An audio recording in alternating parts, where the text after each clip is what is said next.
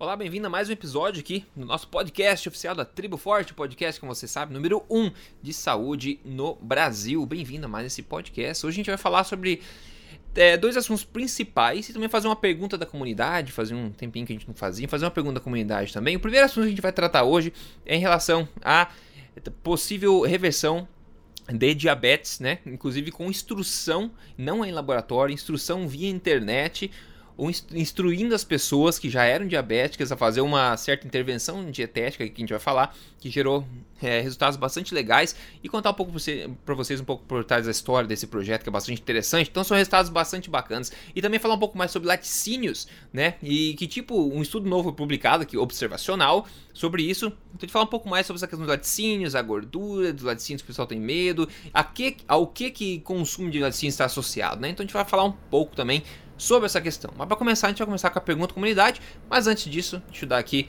a boa tarde, doutor Souto. Tudo bem por aí? Tudo. Boa tarde, Rodrigo. Boa tarde aos ouvintes.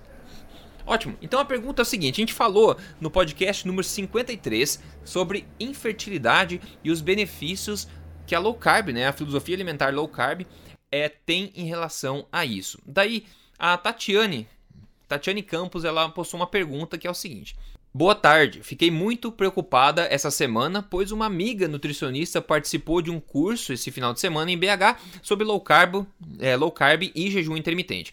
A Nutri, que ministrou o curso, disse que existem estudos que afirmam que o jejum causa infertilidade feminina. Ficamos todos intrigados, uma vez que todos nós fazemos jejum.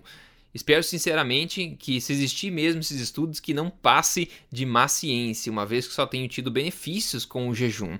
Bom, torcedor, a gente falou dos benefícios de low carb com infertilidade, mas aqui aparentemente ela, enfim, passou a mensagem que alguém passou mensagem para ela que jejum causa infertilidade feminina.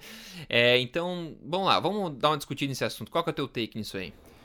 Ah, o take é o seguinte: uh, existe de fato, uma situação na qual uh, a mulher uh, para de menstruar ou passa a ter ciclos uhum. muito irregulares e para de ovular, tá? relacionado uh, à restrição calórica severa. Tá?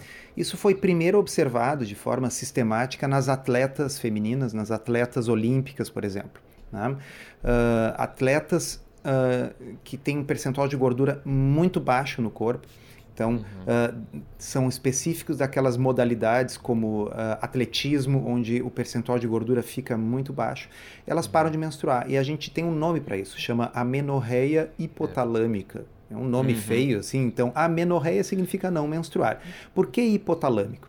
Porque é o hipotálamo, a nossa glândula que regula as demais, né, que faz com que a mulher tenha o seu ciclo menstrual. Então, o hipotálamo uhum. uh, produzindo diferentes concentrações durante o ciclo, durante o mês dos hormônios LH e FSH, vai fazer com que o ovário passe por todas as etapas do ciclo menstrual. Tá? Uhum. Bom, por que, que o hipotálamo de repente decide uh, parar de estimular o ovário? Tá? Uh, isso é uma coisa evolutiva, pessoal. Vamos imaginar uh, os nossos antepassados lá no, no Paleolítico, né? É. Uh, num período de vacas magras, assim, não, não é. tem comida, então as pessoas todas, homens e mulheres, estão uh, emagrecendo, tá certo? Uh, e aí, se uma mulher nessa situação, na fase da seca, na fase da ausência de chuva, da ausência de comida, se uma mulher ficar grávida, tem uma alta chance não apenas de que o filho morra, mas de que ela morra. Tá é, certo? Exato. Então, uh, a seleção natural, a evolução, fez com que nessas situações a mulher ficasse infértil. Né? Uhum. De modo a não desperdiçar uma chance de gravidez e de, e pior ainda, morrer e não ter a chance de passar os genes adiante. Uhum. Ou a forma mais correta de ver isso é: só passaram adiante os genes daquelas mulheres que não menstruavam quando era melhor não menstruar mesmo. Uhum, tá? Uhum. Bom, então tá. Vamos ver o que, que acontece numa situação de jejum super prolongado. Tá? Então, assim, imagina uma pessoa fazendo jejum de vários dias, tá? Uh, por várias semanas. Então, assim, a pessoa faz Sim. jejum uh, de 24 horas, 48 horas, mais de uma vez por semana, por várias semanas consecutivas. O hipotálamo desta mulher pode chegar à conclusão de que ela está numa magras. dessas situações de é. vacas magras. É. Tá? Parar de menstruar. Isso, tam, eh, isso não é um privilégio de jejum.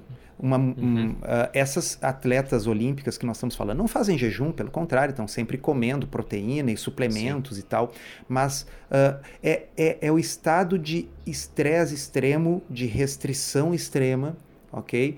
Esse estresse pode ser exercício demais, esse estresse pode ser comida de menos, tá? pode ser caloria de menos, tá? Uhum vai poder gerar isso aí. Então, o que eu acho que houve que essa nutricionista, uh, ou, ou, quem ouviu não entendeu direito, é, ou talvez é, a pessoa ser. que ministrou a palestra talvez não tenha compreendido, é que não é o jejum intermitente esse que de vez em quando a gente pega e pula uma refeição, de vez em quando a gente uh, faz um jejum de 24 horas, né? ou todos os dias, por exemplo, pula um café da manhã, mas a gente come normalmente no almoço e na janta. Bem, né? Tá paralelo tá com uma alimentação boa ainda ah, por cima. Uh, isso não vai causar problema nenhum, e se a pessoa tem infertilidade por causa de resistência à insulina e ovários policísticos, ela só vai melhorar com low carb e jejum intermitente. Uhum. Ok? Agora, uh, o que vai produzir amenorreia hipotalâmica, alterações da fertilidade, porque veja bem, são coisas diferentes, né, Rodrigo? Uma coisa é a infertilidade do excesso, que Sim. é o, o, os ovários policísticos. É. Tá? Quer dizer, é o excesso de calorias, o excesso de carboidrato, o excesso de insulina, tá? Uhum. que gera infertilidade. A infertilidade do excesso é melhorada pela restrição tá certo? Uhum. É melhorada quando a gente restringe carboidrato, quando a gente perde peso e o jejum intermitente pode muito bem entrar nisso. Outra coisa é a infertilidade da escassez. É. Tá? A infertilidade da escassez é caracterizada por isso que a gente já explicou: tá? falta de calorias, falta de comida, excesso de exercício. Tá? E nessas situações, obviamente, a intervenção tem que ser o contrário, né? Tem que ser comer mais, não fazer Exato. jejum Uh, Exato. Aume, aumentar, inclusive, os carboidratos. Tá? Então, o pessoal ouve e repete muitas vezes por aí a história dos carboidratos gentis da Lara Brida, é. que é uma blogueira. Né? Na realidade, sim, se a pessoa está com alteração menstrual ou com alteração de fertilidade por causa de escassez, né? bom, acrescentar um pouco de frutas, acrescentar a batata doce, acrescentar um pouco de arroz ali pode resolver o problema. Então, tudo depende da causa dessa infertilidade. Se ela for de excesso, se ela for ovários policísticos, se for é, infertilidade associada à obesidade, ao diabetes, ao pré-diabetes, esse tipo de coisa, bom, vamos restringir carboidratos, calorias, né? E é. se for por escassez, vamos acrescentar. Ah, perfeito, acho brilhante a resposta, acho que pegou todos os ângulos mesmo. É basicamente isso, pessoal. Talvez que a gente tenha uma dúvida, mesmo que você não seja da área da ciência ou da, da medicina, é sempre bom você pelo menos passar por uma análise ancestral, que é justamente isso que o Dr. Souto falou, que é pense com, por que, que é assim, né? Evolutivamente, por que, que é assim. Então, se você está numa situação na sua vida onde você não tem, ou tem um estresse muito, muito alto na sua vida, ou uma escassez de alimentação, pobre é, quantidade nutricional, do estado nutricional da tua alimentação. Ou seja, não é o terreno perfeito para se criar uma nova vida. Obviamente que a melhor ideia da natureza, ela pensou, então, não vamos criar uma nova vida, desperdiçar, como o Dr. Souto falou, uma nova vida. Então, o ambiente tem que estar proveitoso para que seja gerada uma vida nova. Então, essa, essa análise ancestral sempre vem útil quando a gente tem dúvida, é sempre uma, uma, boa ideia de pensar nela primeiro. Bom, vamos começar então com esse estudo, o primeiro estudo, né, que foi uma intervenção aí low, é, low carb, mais low carb, numa dieta cetogênica ainda. Mas é interessante pelo seguinte, tá? Foi um estudo publicado no dia 7 de março de 2017, feito com 262 pessoas com diabetes tipo 2. E foi por 10, 10 semanas, né? E que testou a efetividade de se ensinar essas pessoas a atingirem uma cetose nutricional, ou seja, ensinar essas pessoas a praticarem uma dieta cetogênica por si só, a fim de controlar a, glicemia e reduzir medicação, também atingir uma perda de peso clínica aí. Quem fez esse estudo foi é um, um novo projeto chamado Virta, tá? Quando eu tava na conferência lá na, na Flórida, tem o Stephen Finney, tá por trás, e o Jeff Volek. E os dois estavam falando sobre isso né, o tempo inteiro. Eu estava junto com o André Zenfeld, eles foram tentar entrevistar o Fini e o Volek, eles não quiseram dar entrevista, porque esse estudo em questão não estava ainda publicado. Eles não queriam que saísse essas ideias antes da publicação. Então, Rodrigo, esse projeto. Diga. Uma outra autora conhecida desse estudo é a Sarah Halberg. A Sarah uhum. Halberg, para quem não viu ainda, procurem no YouTube uma palestra dela. É, é um TED Talk dela, tá? É um TED uhum. Talk da Sarah Halberg, uh, que, cujo título já, já, já, já dá uma ideia. Ela diz assim: uh, para reverter o diabetes, faça o contrário do que manda as diretrizes. É, olha só. então ela é uma das autoras do, do estudo junto com os nossos ídolos, Volek e Finney.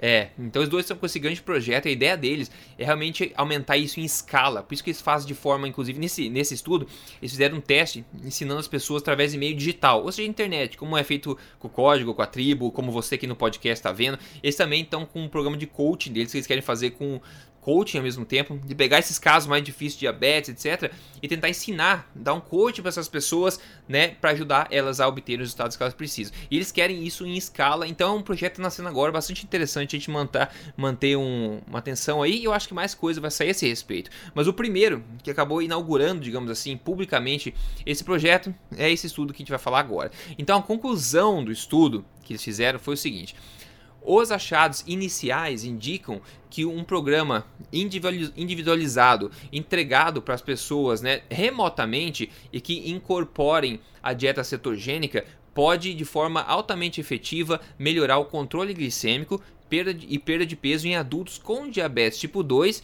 enquanto diminuindo a uso da medicação. Agora, esse foi o, a conclusão genérica. E tem alguns dados interessantes para a gente, gente falar aqui que é basicamente o seguinte, lembrando, foram 262 pessoas com diabetes tipo 2 por 10 semanas. Então, no final, no começo da, da intervenção, a hemoglobina glicada das pessoas era aí a média de 7,6%. Ou seja, alta.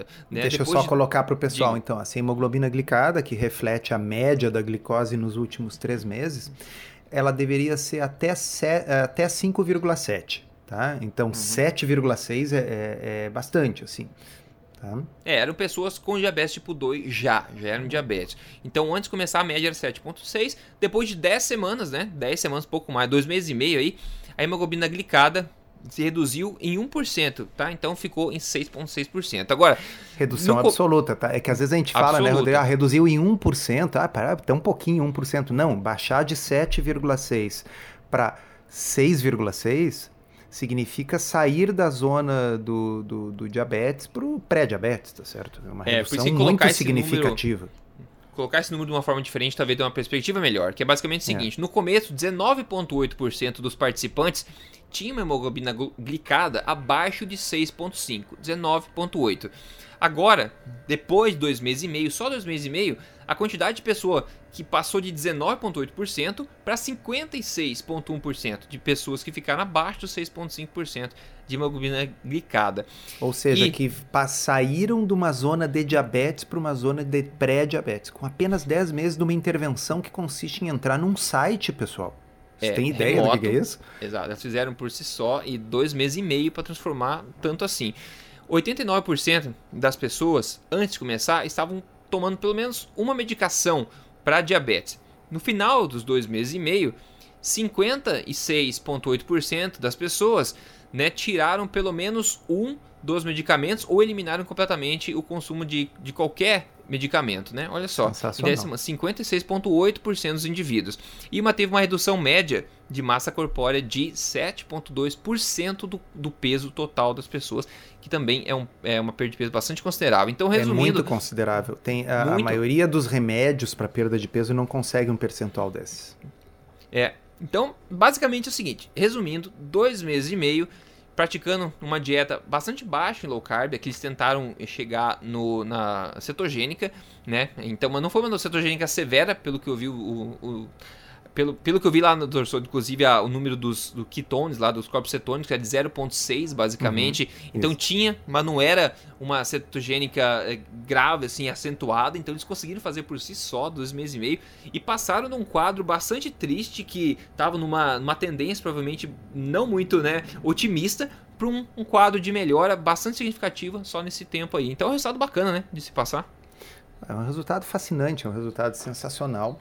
Uh, são todos resultados muito superiores àquilo que as medicações isoladamente obtêm. Tá? Tem remédios muito caros para diabetes que não produzem uma perda de uma redução absoluta de 1% na hemoglobina glicada. Tá? Muitos reduzem assim frações, é 0, alguma coisa por cento, custa uma fortuna. Tá? Uhum. Uh, então, a pessoa poder fazer uma intervenção online, Né? Quer dizer, é. Daqui a pouco imagina isso aplicado num país, isso aplicado num. Né? A pessoa não precisa sair da sua cidade lá no, no, no, interior do Pará, no interior, tá, sabe, no interior do Brasil, ela pega, acessa a internet, segue os passos que estão descritos ali e consegue um resultado melhor do uhum. que a maioria das medicações, tá, num tempo relativamente curto, tá, com comida de verdade. Uhum, né? uhum. É fascinante. Esse estudo aqui, uh, ele não é randomizado. Alguém poderia dizer, ah, não é um estudo randomizado. Bom, mas pouco tempo atrás, nós uh, mostramos aqui no podcast um outro estudo que também Sim. era uma ferramenta online tá? e que uhum. era randomizado. É. E aquele estudo era randomizado que um lado as pessoas foram sorteadas para fazer uma dieta muito semelhante a essa aqui. E no outro braço elas foram sorteadas para fazer a dieta proposta pela Associação de Diabetes. Tá? Uhum. E o grupo que fez a dieta low carb teve benefícios equivalentes a esses aqui e muito, mas muito superiores ao da dieta da Associação para Diabetes. Né? Uhum. Então, quer dizer, uh, não, não, uh, uh, um estudo é um estudo prospectivo randomizado para botar uma pá de cal e uma pedra sobre o assunto, mostrando que a intervenção é superior. E esse estudo que você está nos, tá nos mostrando agora, Rodrigo, é um estudo chamado assim de vida real, quer dizer, ele não é um estudo randomizado, é o que, que acontece mesmo uhum. com um número de pessoas que se inscreveu e participou. Como é que foi a, a, o desfecho, a evolução delas. E é um negócio impressionante que eu desafio uh, encontrar programas com resultados tão bons em tão pouco tempo, apenas com comida de verdade. É, perfeito. Então é mais uma mensagem. A pergunta é por que, que a Associação da Diabetes, né, que seria a organização que deveria ajudar as pessoas, ainda continua propagando basicamente em muitos aspectos o oposto do que está gerando maiores resultados, né?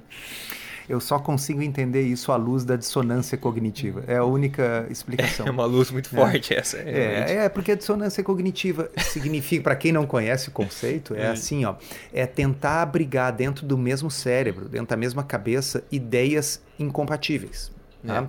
Isso gera um conflito mental. Que, que gera um, um, é quase uma dor psíquica, tá certo? Quer dizer assim, eu sei que carboidratos aumentam a glicose eu sei que reduzir os carboidratos melhora a glicemia dos diabéticos, ok? Uhum. Mas, por outro lado, eu sou contra dietas low carb. Porque há 40 anos eu sou contra, mal. tá certo? É. E, carne, e, acho que carne faz mal. É. E acho que como é que é que nós falamos no outro podcast que te diminuir o glúten aumenta o diabetes. Quer dizer, eu tenho ideias inconsistentes e com, que, que se confrontam entre si.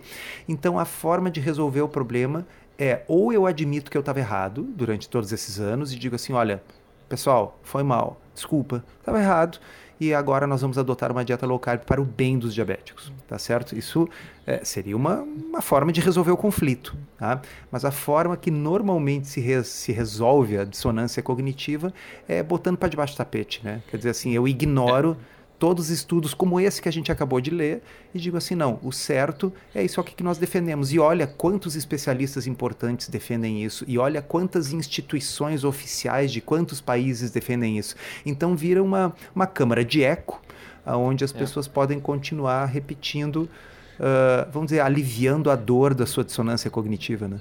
É, o que pior e dificulta a gente mais ainda quebrar isso aí é que essa dissonância cognitiva é compartilhada no meio dessas pessoas que continuam disseminando informação errada. É, então, por é que uma que câmara de eu eco? vou mudar? Meus amigos concordam comigo, então deixa assim, né? Isso. Deixa assim. Cada vez que eles se reúnem num congresso, e, e, e, e, repetem aquilo que os outros querem ouvir, isso alivia a dor coletiva, é. entendeu?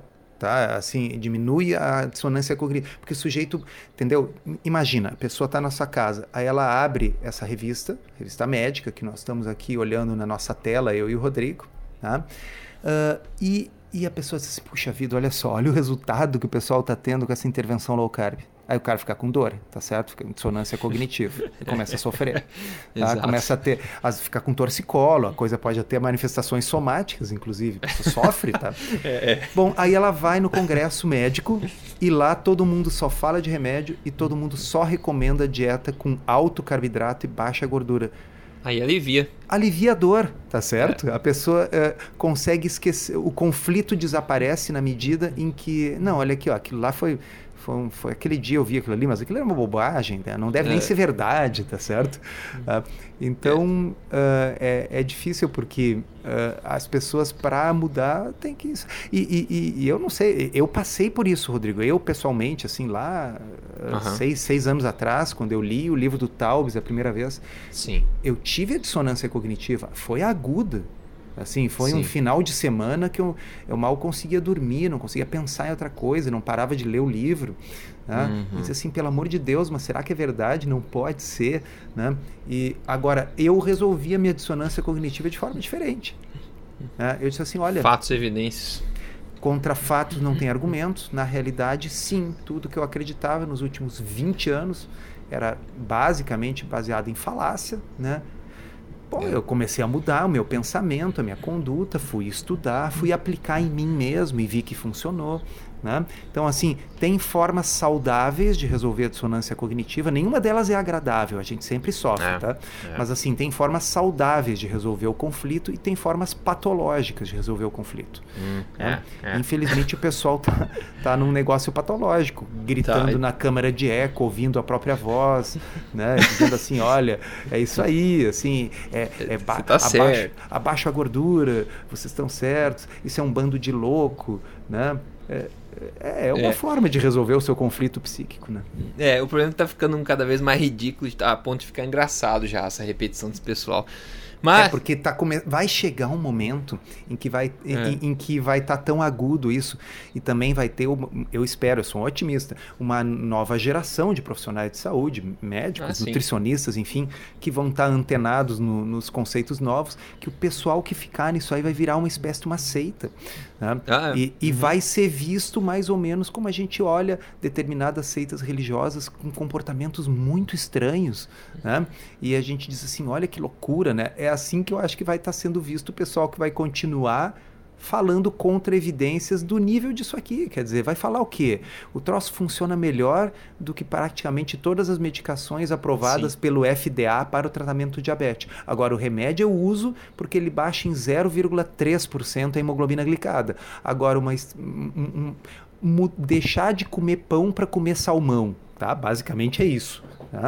Uh, ah, bom, não, isso eu não vou fazer porque é uma coisa muito radical. É, é. Entende o grau, de, é. o grau de, de conflito psíquico necessário para abrigar essas duas coisas na cabeça ao mesmo tempo? É, é aquela coisa, né? O som do, do vinil é muito melhor que as MP3 de hoje em dia, né? Então, é, isso tem aí. pessoas que não vão mudar isso nunca. Não vão nunca, cara. Então, assim. O, morrer assim.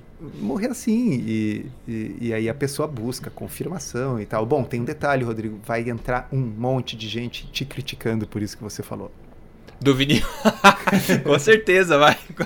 Enfim, não é, não é o público que não faz parte do meu grupo social, então tudo é, bem. Tá, tá. Se quiser escutar vinil, nada contra, tá, pessoal? Até porque ninguém adoece por causa disso. Nós, a gente fica indignado é por causa desse assunto aqui, porque isso mata a gente, né? Até porque vinil é, é até mais adventures, né? Tipo, como eu falo, é uma, é uma aventura escutar, porque você nunca sabe que tipo de ruído que vai surgir na tua música, né? Então tem, uma, tem esse fator é. também que é mais emocionante. É, mais aquele troço mais analógico. É. Então é, o, som, o som ele fica mais rico, porque assim, bom, até porque tem, tem mais todo ruído. Tipo de ruído, né? é exato. Ah, tem, é questão de gosto, tá certo? É, Agora, tá brincando, a, pessoal, mas é, é isso. A, aqui não, né? Aqui, aqui é assim, ó. É, é tipo. Uh, o, o seu time perdeu, tá certo? E a pessoa diz assim: não, ele não perdeu, ele ganhou. Diz, não, mas perdeu, tá aqui o score. Não, não, ele ganhou. Tá? É, é, esse o nível de negação. Assim, ao invés do cara pegar e dizer assim, putz, é, que é. droga, meu time perdeu e, e, e, fazer o luto por aquela derrota, ele diz assim, não, ele na realidade ganhou. Entendeu? É, é esse. É, nós, nós estamos lidando com esse tipo de negação, assim, chega a ser perigoso. É. Talvez alguma dessas pessoas se tornem violentas. Exatamente. Vou falar de laticínio, vamos falar de queijo. Você é uma pessoa que não gosta muito de queijo, que eu sei, né, Souto? Eu gosto muito de queijo. É, o torcedor adora queijo. Enfim, é um estudo irlandês publicado agora dia 13 de março no jornal Nature. É, não é um ensaio clínico randomizado, já começa aí, tá?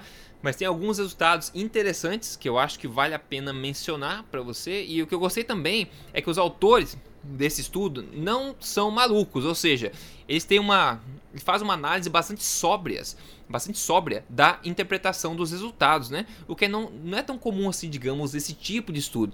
E chamou atenção para mim esse estudo por causa do o Dr. Asim Malhotra, que é o cardiologista britânico que a gente gosta tanto lá. Ele, ele publicou no Twitter dele o seguinte: pessoas que comem mais queijo são mais magras. Ele, yes! Gordura saturada não é o maior problema. Isso que ele postou, ele postou o link do estudo embaixo. Eu fui dar uma olhada no estudo. Bom, o estudo basicamente é o seguinte: eles fizeram, é, distribuíram questionários para quatro dias, né? Lembra, a gente falou antigamente de outros, é, aquele de Harvard, por exemplo, que era um questionário a cada dois anos ou quatro anos. Aqui eles deram um questionário para cada dia, por quatro é, dias para as pessoas. esse aqui é muito melhor, porque assim, ele não, uh, o, o, de Harvard é um questionário que o cara tem que dizer o que, que ele comeu no passado. Este é um food diary, que ele é diz, ele é um né? diário Isso, onde a é. pessoa anota o que está comendo e a quantidade na hora que está comendo tá certo? Exato. É muito, muito, mas assim, ó, graus de magnitude mais fidedigno esse aqui. Sim. Então eles fizeram isso durante quatro dias, né, anotando o que estavam consumindo e o tipo de bebida, né, incluindo laticínios, definidos aí como é, leite, queijo, iogurte, creme e manteiga, né, em pessoas normais, vivendo o dia a dia delas, pessoas saudáveis lá na Irlanda entre 18 e 90 anos. Né? Então, uma, uma amostra da população geral, basicamente. A conclusão foi o seguinte: os resultados da análise sugerem que laticínios no geral podem oferecer potencial para manutenção de peso, né? benefício potencial para manutenção de peso, particularmente leite e iogurte. Laticínios podem também ter um papel no controle da pressão sanguínea e potencialmente no gerenciamento da glicose.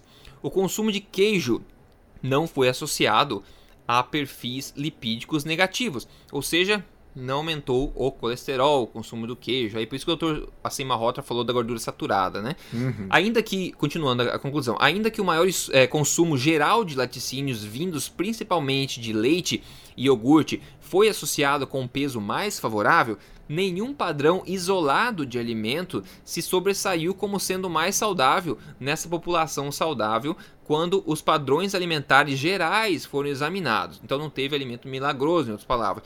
Na verdade, eles continuam, leites baixos em gordura e iogurtes baixos em gordura foram associados com maior taxa de triglicerídeos com essa, como essa parte da população consumiu menos calorias de gordura e uma maior quantidade de grãos, isso sugere que o padrão alimentar associado com uma dieta mais baixa em gordura e alta em carboidratos possa ser menos saudável do que outras alternativas.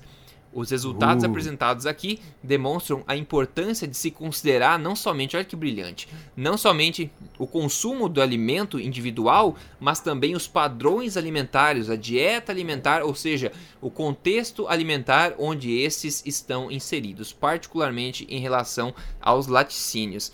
É uma interpretação muito sóbria, eu achei, doutor Souto, não é verdade? É, bem se vê que eles não são a escola de saúde pública de Harvard. Exato. Porque não, não tem aquela empáfia né, uh, de afirmar relações causais, sugerir que algo causa, que fazer isto produz aquilo em estudos Ou sugerir enfaticamente hipóteses também, é. que às vezes né, levantam. Então, uh, na verdade, esse é mais um de uma pilha crescente, olha, uma pilha grande de estudos mostrando que o consumo de laticínios com a gordura, laticínios não desnatados, está associado com bons desfechos, inclusive com menos peso. Tá? O que vai diametralmente contra aquilo que pensa a nutrição tradicional, que se foca o quê? No fato de que os laticínios com gordura têm mais calorias. Tá certo? E é justamente aí calorias, que tem o eles... valor desse estudo observacional, né? Isso, porque olha só, uh, a gente sempre está reinando aqui dizendo, olha, estudos observacionais não estabelecem causa e efeito. E não estabelecem mesmo, e esse aqui é observacional. Então alguém uhum. poderia dizer, bom, então por que, que vocês estão citando? Né? Uhum. Porque ele vai, uh, veja bem, vamos imaginar tá, que o consumo de gordura porque a gordura tem muitas calorias, faça a pessoa engordar, tá certo? Porque é isso que todos nós aprendemos até uns anos é. atrás. E é isso que os nutricionistas aprendem na faculdade até hoje. Tá? É. Vamos consumir a versão light, desnatada dos laticínios, porque aí vai diminuir as calorias e a pessoa vai perder peso. É isso que eles aprendem. Tá? Ora, se o consumo de gordura na dieta de, de queijo faz a pessoa ganhar peso, ok? Então a gente esperaria que num estudo observacional como esse, o consumo de queijo estivesse associado com o ganho de peso. É. tá certo? Porque algo não pode causar ganho de peso, mas estar associado com perda de peso. Vocês entendem? É, não faz exato. sentido, tá certo? Se eu digo assim, ó, uh, cigarro causa câncer de pulmão ok? Eu não posso ao mesmo tempo ter um estudo observacional onde eu vejo que as pessoas que menos fumam são as que mais têm câncer de pulmão. Isso seria incompatível, isso não faz uhum. nenhum sentido e, e, e, de fato não é assim. Então, um estudo observacional ele não estabelece causa efeito, mas se existe uma relação de causa e efeito, se o queijo por ser gordo faz as pessoas engordarem, eu deveria ter uma associação no estudo observacional entre o consumo de queijo e obesidade, mas não. O estudo observacional encontrou o contrário. E é uhum. o, sei lá, décimo estudo observacional mostrando a mesma coisa. Tá? Então, é. quando um estudo observacional mostra o contrário do que as diretrizes vigentes sugerem, isso é sim um motivo para desacreditar nessas diretrizes. Elas estão indo contra as evidências. É, e a gente sabe que os laticínios, no geral, os laticínios de qualidade, como você falou, que vem com as gorduras já, que tem a cultura, tem o leite, enfim, são assim, sem ser processados, etc., são alimentos muito nutritivos para quem, né, para quem tolera bem, porque tem muita gente que não tolera bem lactose no geral. Mas quem não tolera lactose, às vezes tolera manteiga, ou às vezes tolera bom, a própria ghee, ou o queijos de qualidade também são tolerados, então depende uhum. de pessoa a pessoa. Então tem todo esse problema também de tolerabilidade aí, digamos assim, dos laticínios, né? Com muitas pessoas, né?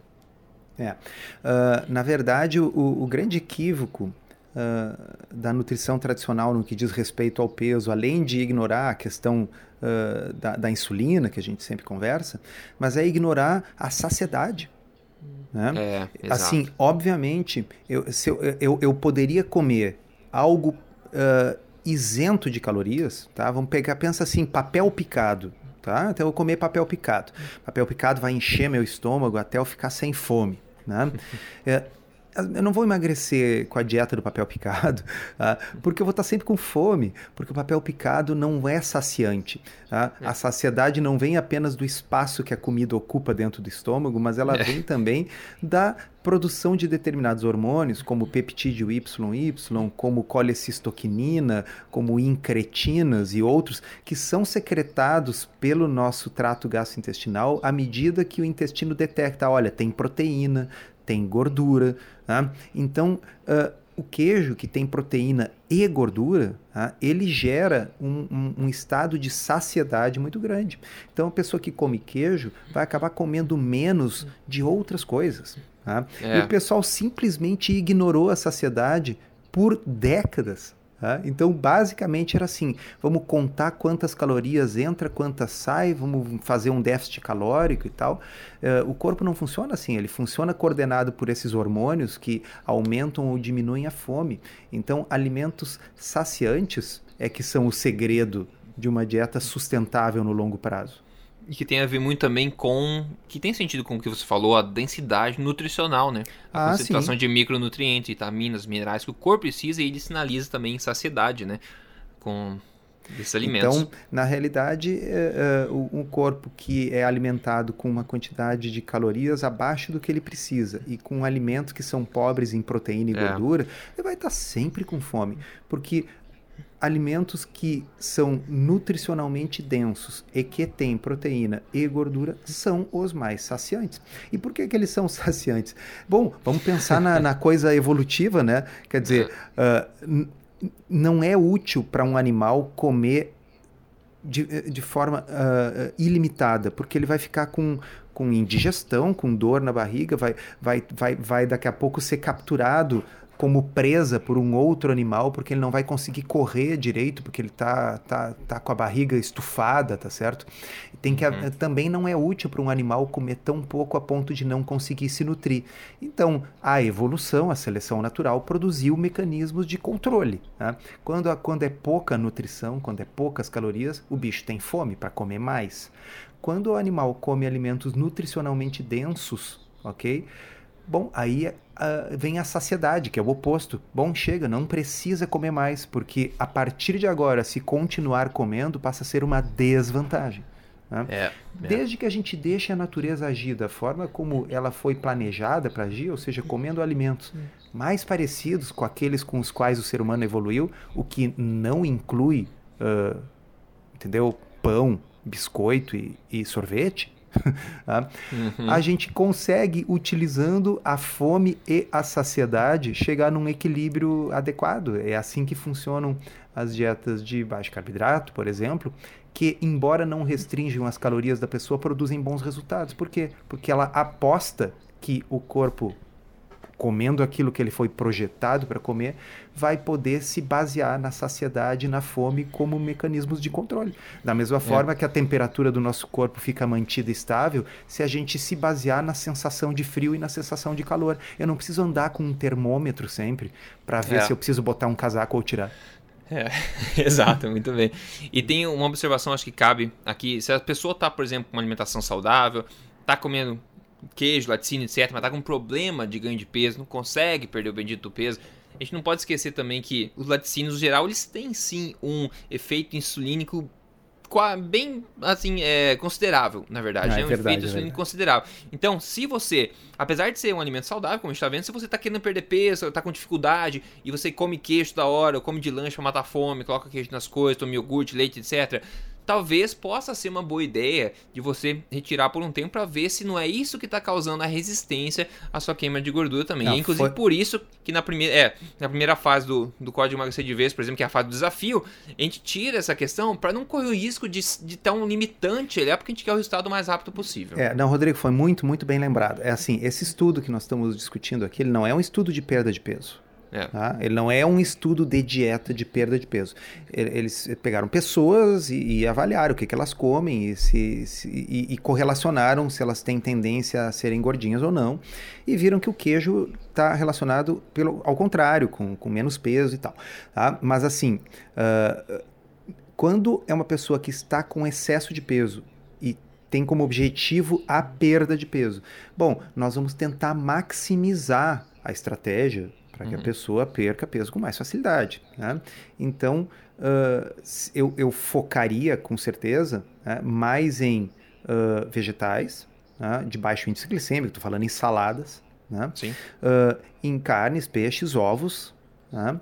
Então, isso aí a, a, famoso plantas e bichos, tá certo? Uhum. Uh, é com certeza a estratégia melhor. O laticínio, bom, ele pode não interferir em nada para algumas pessoas, mas pode interferir para outras que têm mais dificuldade em perda de peso, pessoas que têm realmente uma genética para ganho de peso, tem dificuldade para perda.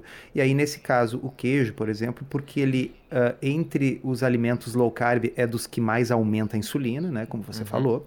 Além do que, ele é muito denso do ponto de vista calórico. Né? Aí alguém vai dizer, é. pô, mas vocês estão dizendo que calorias não é. Não, calorias não é o foco primário da intervenção. Exato, exato. Mas se a pessoa comer, sei lá, 4 mil calorias por dia, mesmo que seja tudo low carb, daqui a pouco ela não vai perder peso, né?